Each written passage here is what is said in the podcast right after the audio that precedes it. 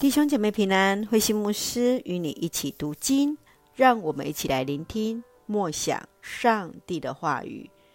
马拉基书第三章到第四章，上主的日子。马拉基书是在旧约的最后，看似哀伤的结束。以色列人遭受到亡国的悲痛，不再有希望。上帝差派使者宣告审判与拯救。从人的堕落，上帝的救赎，来提醒百姓悔改；最后是宣告上帝荣耀的临在，将是审判和喜乐的日子。在第三章当中，先知提醒百姓，上帝再来的日子将以火来炼净他们。百姓以欠收为由，在十一奉献上面的亏欠，必须要悔改。才能够得到上帝所应许与拯救。在第四章当中来提醒上主的日子即将来到，百姓当守律法，回转向神。让我们一起来看这段经文与默想。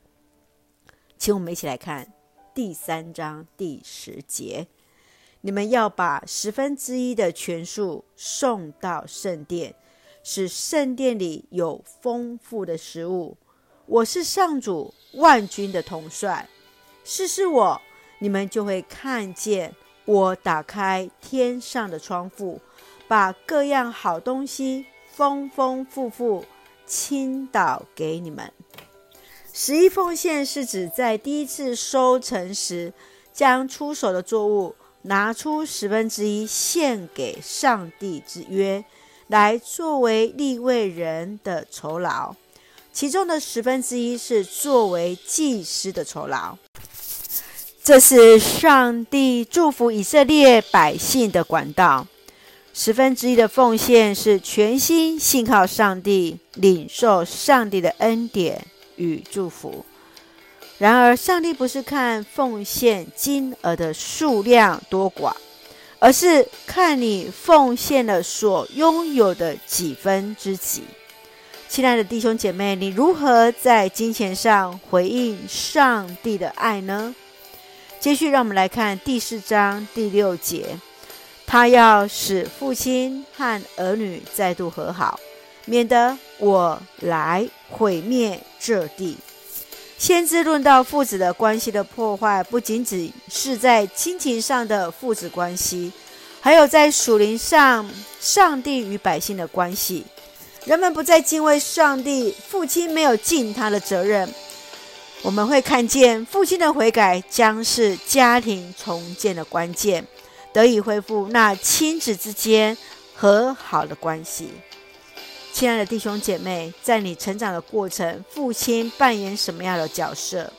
你认为一个父亲应该有的职责是什么呢？每一个父亲都应该是家中的属灵领袖。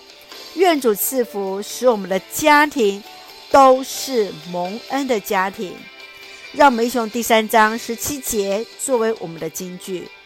他们要做我的子民，我采取行动的那天，他们要归属于我。我要怜悯他们，像父亲怜悯那服侍他的儿子。是的，深愿我们。在看见我们是属上帝的子民，我们是归属于上帝。愿主也让我们能够乐意为主来服侍，一起用这段经文来祷告。亲爱的天父上帝，我们感谢你在每个世代中来掌权，深信上帝始终保守带领我们。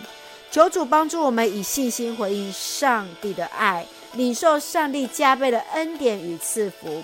让我们能够为主求万事，为己无所求。感谢主赐福教会弟兄姐妹与我们所爱的家人身心灵健壮，恩待我们所站立的国家，所爱的台湾有主掌权，使用我们每一个人做上帝恩典的出口。感谢祷告是奉靠主耶稣的圣名求，阿门。